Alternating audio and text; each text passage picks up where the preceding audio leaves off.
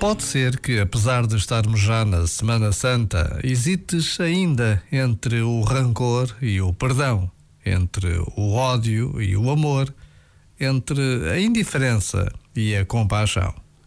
E, no entanto, mais vale preferir o perdão ao rancor, o amor ao ódio, a compaixão à indiferença.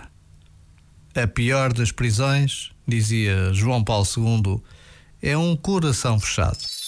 Este momento está disponível em podcast no site e na app.